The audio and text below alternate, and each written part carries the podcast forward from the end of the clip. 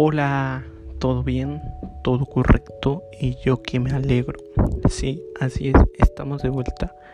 Hoy con un tema muy muy interesante. Hoy en este tu podcast hablaremos sobre la globalización cultural y tecnológica y su impacto en la vida social. Si es tu primera vez aquí, déjame y me presento. Soy Alan Cruz Ayala. Actualmente curso el sexto semestre en el Colegio de Bachilleres del plantel 38 de Clajaco y te doy una cordial bienvenida a este podcast. Dicho esto, empecemos. Bueno, vamos a empezar con qué es la globalización, puesto que aunque la mayoría de nosotros tenemos una idea de lo que es la globalización, la realidad es que, un, es, que es un concepto complejo su relación con los derechos humanos es múltiple. El término globalización se utiliza para describir una variedad de cambios económicos, culturales, sociales y políticos que han dado forma al mundo en los últimos 50 años, desde la muy celebrada revolución de la tecnología de la información a la disminución de las fronteras nacionales y geopolíticas en la cada vez mayor circulación transnacional de bienes, servicios y capitales.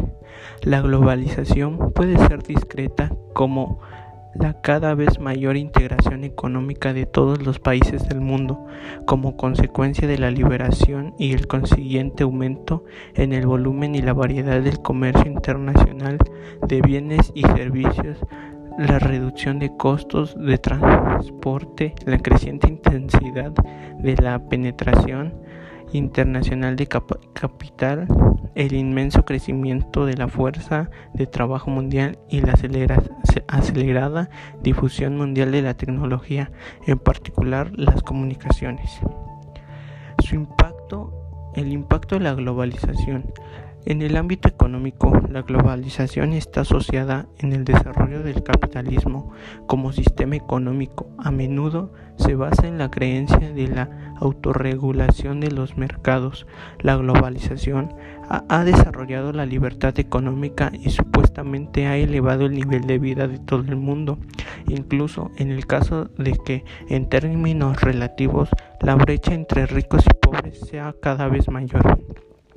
La globalización está conectada con el desarrollo del comercio internacional y la distribución mundial de la producción de bienes y servicios a través de la reducción de barreras al comercio internacional, tales como los aranceles, los derechos de exportación, las cuotas de importación y a través de la reducción de las restricciones al movimiento de capitales y de la inversión la globalización cultural y, democracia global.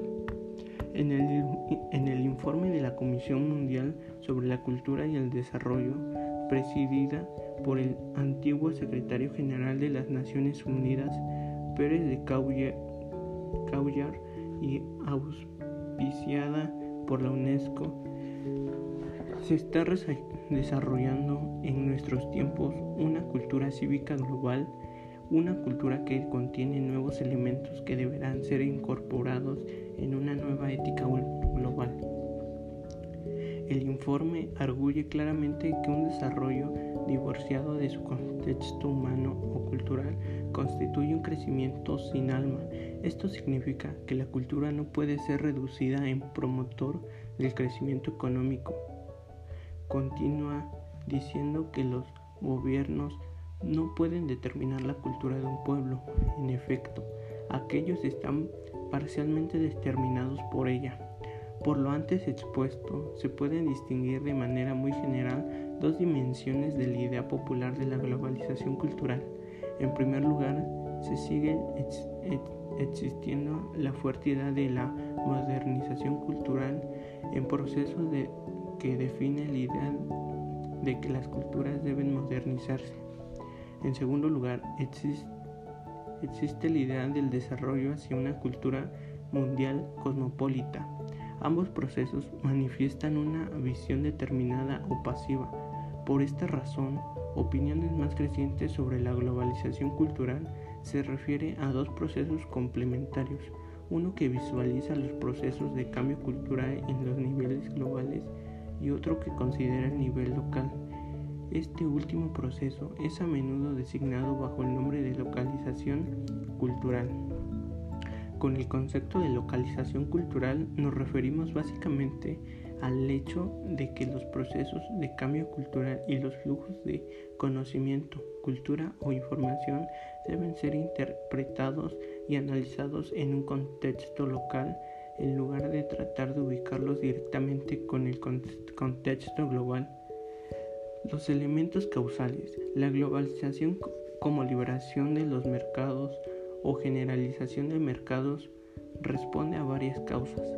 La primera, la, mundialización de la economía, consecuencias a su vez de la mejora de las comunicaciones, la apertura de fronteras, la bajada de los costes de transporte, la fragmentación geográfica de la producción, la mejora del comercio internacional en general, la mejora de la financiación global y las nuevas alianzas estratégicas entre el capital y la tecnología.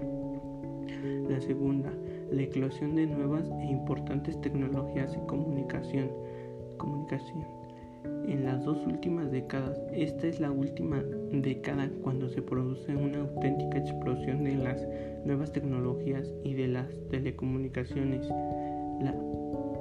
la, informática, la biotecnología, la, la nanotecnología o la inteligencia artificial, todas ellas conectadas por el porvenir.